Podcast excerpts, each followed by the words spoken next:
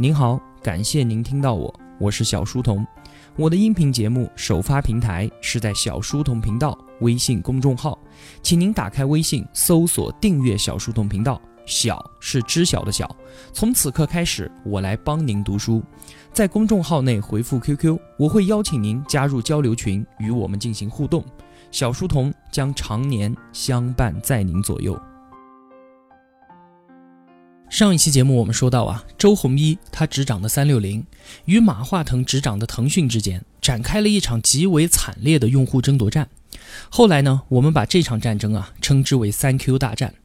在三 Q 大战之中，法律战场上，腾讯它是全胜的，它打赢了所有的官司。但是最终的结果又如何呢？三六零的市场份额并没有丝毫的减少，周鸿祎反而借这个机会啊，直接就跑到美国纽交所去上市去了。一跃成为了市值第三的中国互联网上市公司，而马化腾呢，却是实实在在的输掉了。从一开始一直到最后，用户都在一边倒的声讨腾讯。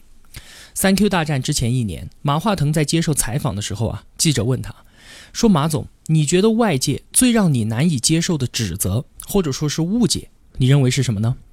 马化腾的回答非常的简单，说：“如果我们自己的产品做的还不够好。”出现了什么问题的话，那么一定就会有很多的人来骂你。从这个回答，我们很明显的可以看到，三 Q 大战之前的马化腾，他就是以产品经理自居的，他的内心深处非常的笃定，只要把产品做得足够的好，那么就一定可以赢得用户。而除此之外的什么舆论上面的侵扰，并没有那么重要了。我可以拿出自己最好的东西，赢得所有人的口碑。但是呢？仅仅就在一年之后，在马化腾经历了三 Q 大战的洗礼之后，他的态度啊发生了巨大的转变。大战结束后的有一天晚上，他给自己所有的腾讯员工发了一封内部邮件。他在邮件里面说啊，如果没有三六零的发难，我们不会有那么多的痛苦、反思以及感悟。或许未来的某一天啊，当我们站上一个新的高度的时候，要感谢今天的对手给予我们的磨砺。在此之前。我总是在思考什么是对的，但是现在呢，我要更多的想一想什么是能够被认同的。曾经我们在追求用户价值的同时，沉浸在奔向成功的速度和激情当中，但是现在呢，我们更应该怀着一颗对于公众、对于行业以及对于未来的敬畏之心。马化腾就是从这个时候开始反思他基于 QQ 的巨大流量优势后发超越策略的。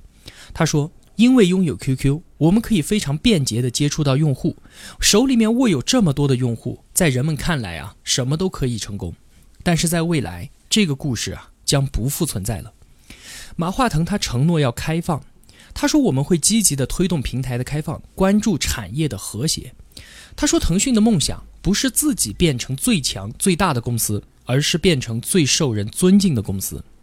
三 Q 大战从战役的意义上来说，腾讯确实是输了。但是我们站在战略的层面再次回头来看的时候，这场互联网的世纪之争根本就没有输家。为什么呢？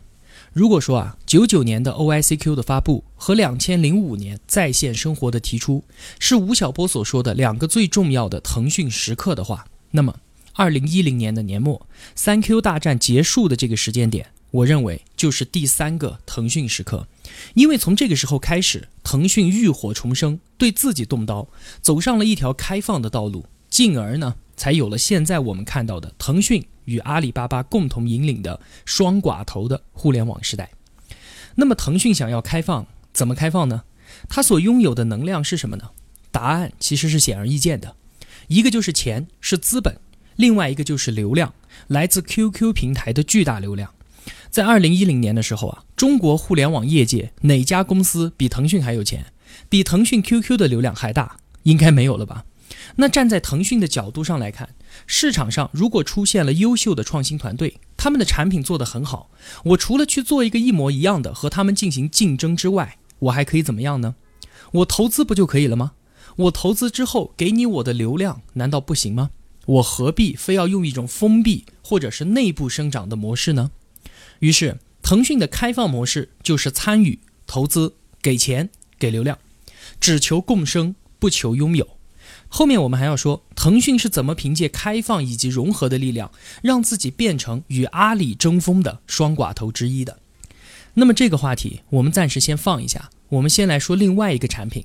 这个产品啊，在一零年和一一年这个时间段上，实在是大到不能不说，可以说它直接就定义了一个互联网的时代。它的名字叫做新浪微博。三 Q 大战它有着标志性的意义，一个呢是让马化腾开始怀疑自己的产品信仰，进而激发了腾讯对于自己大刀阔斧的改革；而另一个呢，三 Q 大战竟然是 PC 时代，也就是个人主机时代的最后一战。可谓是 PC 时代的血色绝响，在更加辽阔的互联网世界里面啊，有一个莫测的新时代迅猛地拉开了序幕。对于腾讯来说，一个更加强大的对手已经在地平线上出现了。这个时候啊，发生了什么事呢？乔布斯，他从实验室里面拿出了一个产品，这个产品直接让乔帮主在全世界人民的欢呼声中被奉到了神坛之上。这个产品叫做 iPhone，移动互联网的时代。就这么到来了。自从零五年以后啊，BAT 的崛起，新闻门户网站不断的被边缘化，像是新浪、网易、搜狐这三个老三强，长时间的陷入了低迷。网易的丁磊呢，放弃了正面的战场，去搞网络游戏了，搞得还不错。搜狐的张朝阳呢，什么都搞，从输入法到网游到网络视频，到处都可以看得到他的影子。不过说实话呀，搞得并不怎么样。而之前排名第一的老大哥新浪。他就最尴尬了，混的还不如这两位兄弟呢。但是在零九年的时候啊，新浪它悄然上线了一个产品，叫做微博。在此之前，有一款网络产品，可能有的同学知道啊，叫博客，还是很不错的。不过说实话，当时用博客的人确实不是很多。原因很简单，毕竟不是每个人肚子里面啊都有那么多的墨水，能够坚持长篇大论的写博客，这不是活受罪吗？而后来出现的微博却突然火起来了。那么，微博相比于博客有什么技术上的重大创新吗？在我看来，并没有。关键的是什么？关键是微博它做了一个小小的限制，就是你每条信息不能超过一百四十个字。一开始大家说啊，一百四十个字够干什么呢？在网上我打口水仗都不够。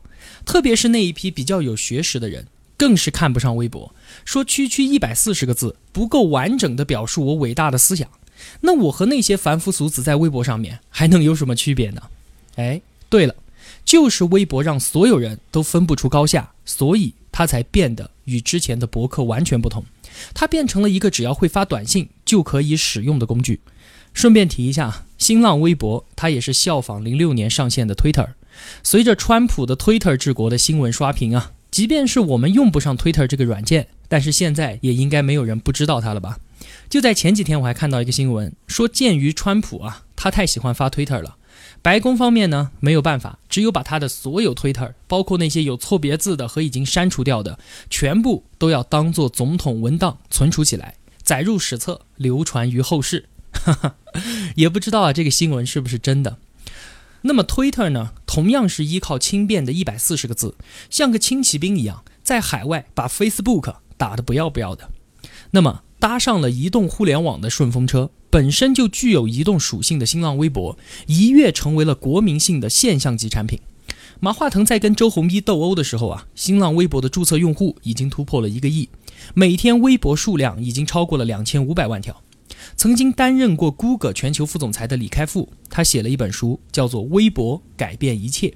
他说，因为微博啊，网络传播的社会化时代已经到来了。每个人都有可能，也应当参与进来，让自己成为新媒体的创造者。所以说，从微博开始，算是开启了一个人人皆媒体的时代。而我们的小书童频道呢，也就是这个时代背景下的产物。虽然我一直都没有使用过微博，互联网的社交产品啊，它是具有赢家通吃的特性的，对吧？简单来说啊，就像如果你周围的人都在使用 QQ，你还能一个人独自坚守使用 MSN 吗？不可能的。除非你是想刻意避开熟人，搞一些约那个什么的事情，对吧？才会用小众的社交软件。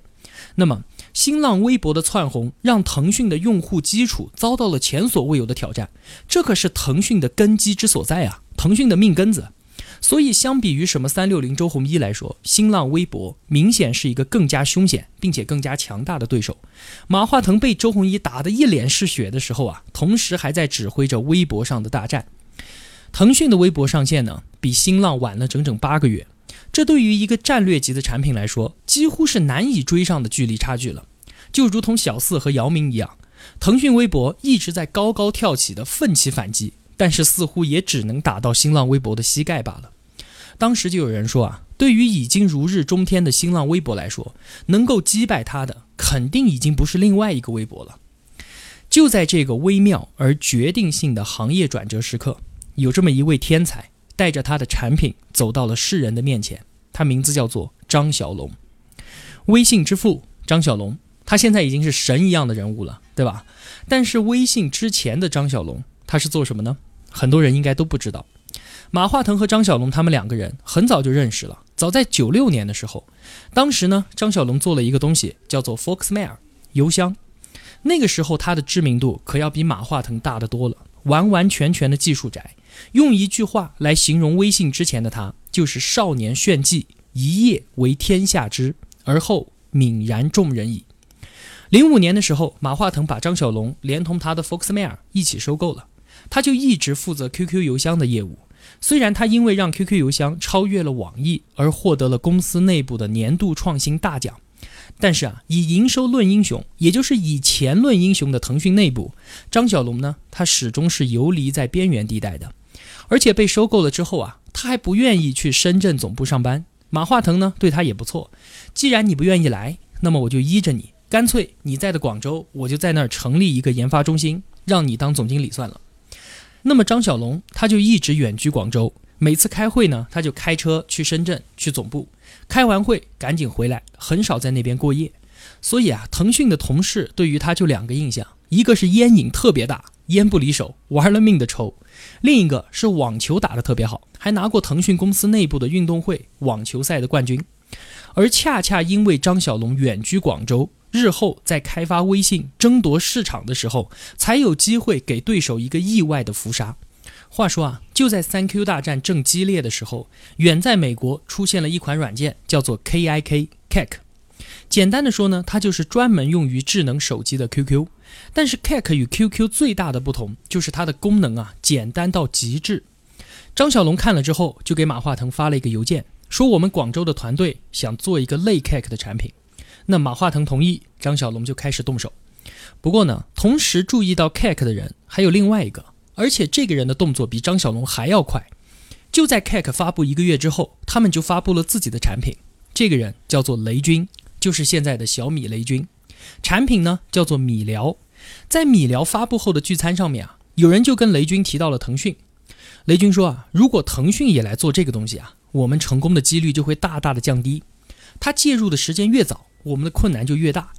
不过呢，根据我的内部消息啊，腾讯还没有着手开发这个产品。我们至少呢还有三个月的时间，而遗憾的是啊，雷军所说的内部消息是来自腾讯的深圳大本营，而他的视线根本就没有注意到广州的张小龙。结果一个月之后，张小龙的类 Cake 产品上线，起名叫做微信。好了，他们两个人就开始赛跑吧，小步快跑，快速迭代。这两个团队都表现出了极强的战斗力，一路狂奔。在一一年四月份，米聊率先推出了语音对讲功能。微信呢也就立马跟进，两个 A P P 的用户啊，这个时候就开始出现了井喷式的增长。结果呢，雷军的米聊倒在了硬件设施上，用户暴涨让他的服务器跟不上了，一天之内服务器宕机五次，用户多次的大规模集体掉线。后来啊，雷军就去做智能手机了，对乔布斯的追随和刻意模仿，使得小米的经营战略啊，像极了之前的苹果。雷军呢，成为了软件市场上炙手可热的风云人物，大家开始叫他雷布斯。虽然雷布斯呢有调侃之意，不过也算是一个光荣称号了。超越了米聊的微信啊，再也没有遇到过什么重大的挑战。添加了摇一摇和漂流瓶，它开始具备了社交功能。从这个时候开始啊，就跟 Cake 有了本质的区别，因为 Cake 它只是一个即时通讯工具嘛，对吧？到了一一年七月份，微信呢又加入了附近的人这个功能。而且也不避讳被冠以约炮神器的灰色宣传之后，它被正式引爆了。在没有 QQ 流量导入的情况之下，日增的活跃用户超过了十万人。到了一一年的十一月份，吴晓波在接受邀请写作《腾讯传》之后，他在深圳的威尼斯酒店第一次跟马化腾见面了。马化腾教他下了微信，然后他们两个用摇一摇的功能互相加了好友。马化腾用非常非常轻的声音说：“因为微信。”微博的战争已经结束了。到了一二年三月二十九号，微信同时在线人数达到一个亿。达到这个数字啊，QQ 用了十一年的时间，Facebook 用了五年半，Twitter 用了四年，而微信呢，用了四百天。后来呀，关于微信的发展，我想大家应该都还有印象吧？朋友圈的出现意味着这款通讯工具向一个社交平台进行了平滑的升级，一个建立在手机上的熟人社交圈，这个时候正式出现了。公众号上线，微信开始具备媒体和电商的双重属性。到现在啊，微信公众号包括我们小书童频道在内，估计已经快到三千万个了吧。吴晓波说啊，几乎每一家中国公司都必须认真的考虑一个问题，那就是我与微信到底有什么样的关系。到了一四年春节的时候，微信红包上线。虽然我们不知道啊，微信红包到底带来了多少新的支付绑定用户，但是我可以肯定的是啊，这个没有任何成本的创意，几乎让腾讯一夜之间就成为了最重要的在线支付服务商。微信通往电商的最后一块壁垒，在民众抢红包的狂欢中被彻底的击碎了。从一一年的一月份微信上线，到一四年的一月份微信红包引爆，这三年的互联网啊，简直可以说就是属于微信的。它的光芒掩盖了所有的其他产品。如果我说今天腾讯两万亿港币的市值有一半都可以归功于微信的话，我想啊，应该不会有人站出来反对吧？对吧？微信的大获成功，为腾讯拿到了移动互联网时代的一张站台票，让马化腾呢又抢下了一个无可替代的流量入口。而这个流量入口的力量，甚至比 PC 时代的 QQ 还要大，还要厉害。那么。我们再说回腾讯的开放策略，以及马化腾跟马云这两个人在一三年、一四年这段时间里面啊，一系列让人眼花缭乱的对攻战。话说一三年四月份，为了在战略上面抵抗微信啊，阿里巴巴入股新浪微博，马云花了将近六亿美元持有百分之十八的股份，然后呢，又花了十二亿美元投资优酷，持股百分之十六点五。那么马云就分别拥有了社交和视频。这两个重量级的入口，一三年的十月份，马云推出了自己的移动通讯工具，叫做来往。他说啊，要用愚公移山的精神去挑战微信。他甚至还出了一个馊主意啊，说让每一个阿里人十一月底必须有外部来往用户一百个，否则年底就视同放弃公司的年终红包。就目前的情况来看，马云在通讯社交上面的尝试虽然都是不惜余力的。但是，一直都没有获得什么太好的效果。十一月份，手机淘宝说是要考虑安全原因，所以关闭了从微信转跳到淘宝的通道，想以此遏制微信的渗透。这真是给我们用户使用起来啊，造成了不小的麻烦。没办法嘛，大佬斗法，我们用户遭殃呗。那紧接着，阿里入股的新浪微博也禁止微信公众号的任何推广行为。那相对于阿里的出击，腾讯的行动同样十分激烈。在二零一三年啊，微信也是以安全为理由啊，先后封杀了新浪微博和来往的转跳连接，并将支付宝呢从它自己的运用商店里面下架。从此，中国互联网的互通性生态就被彻底的抛弃掉了。那与此同时，腾讯抓住了微信不可替代的入口优势，在资本市场展开了凌厉的并购行动。一三年的九月份，马化腾花了四点五亿入股搜狗。而且呢，把他自己的搜索和 QQ 输入法都并入到了搜狗现有的业务里面去。腾讯呢，持有搜狗百分之三十六点五的股份。一四年的二月份呢，马化腾又花了四亿美元，获得了大众点评网百分之二十的股份。到了一五年，大众点评跟美团合并，成为了一家估值约百亿的新公司。一四年的三月份，马化腾又拿出了两亿多美元的现金，以及其他一些资产，对价收购京东百分之十五的股份。他把自己旗下的电商 QQ 网购和拍拍网整体的合并入了京东体系。微信呢，它也把自己的流量直接导到京东。我们现在打开微信也可以看得到，点发现，然后点购物，就是直接转跳到京东商城的。再往后，一四年六月份，马化腾花了七亿多美元收购了五八同城的百分之二十的股份，成为了五八的第一大股东。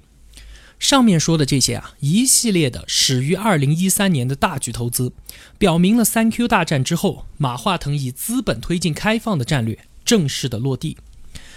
腾讯甚至痛下决心，把多年以来难有起色的搜索、O2O 以及电商这些业务啊，从主体里面剥离出来，转而呢，跟各自领域的强势公司形成结盟关系，那就是搜狗、美团、五八和京东，对吧？而后者之所以愿意打开资本的大门，并且以远远低于市场认知的价格让腾讯进入，则完全就是看中了微信的入口价值。阿里和腾讯之间展开的这一次并购大战，也是当代企业史上投入最大的经典案例。经过这一轮的封杀与纵横联合，中国的互联网产业从群雄并立的春秋时代，进入了寡头统治的战国时期。甚至可以说，进入了以腾讯和阿里为盟主的双寡头时代。那么后来的腾讯啊，就已经成为了今天我们所看到的样子了。其中值得一提的是，马化腾提出的“互联网加”的主张，“加”是加什么？就是传统行业的各行各业。现在的互联网已经在加通讯、加媒体、加娱乐、加零售、加金融等等等等，对吧？但是这些还不够，还要打通通往一切实体经济的道路。互联网在经历了将近二十年的演化之后，已经渗透到了我们每个人的日常生活和每一家企业的经营活动当中。它真正的成为了当代商业文明的基础设施。在一五年的全国两会上面啊，互联网加的概念出现在了政府工作报告里面。李克强总理他亲自说，要制定互联网加的行动计划，推进移动互联网、云计算、大数据跟现代制造业的结合。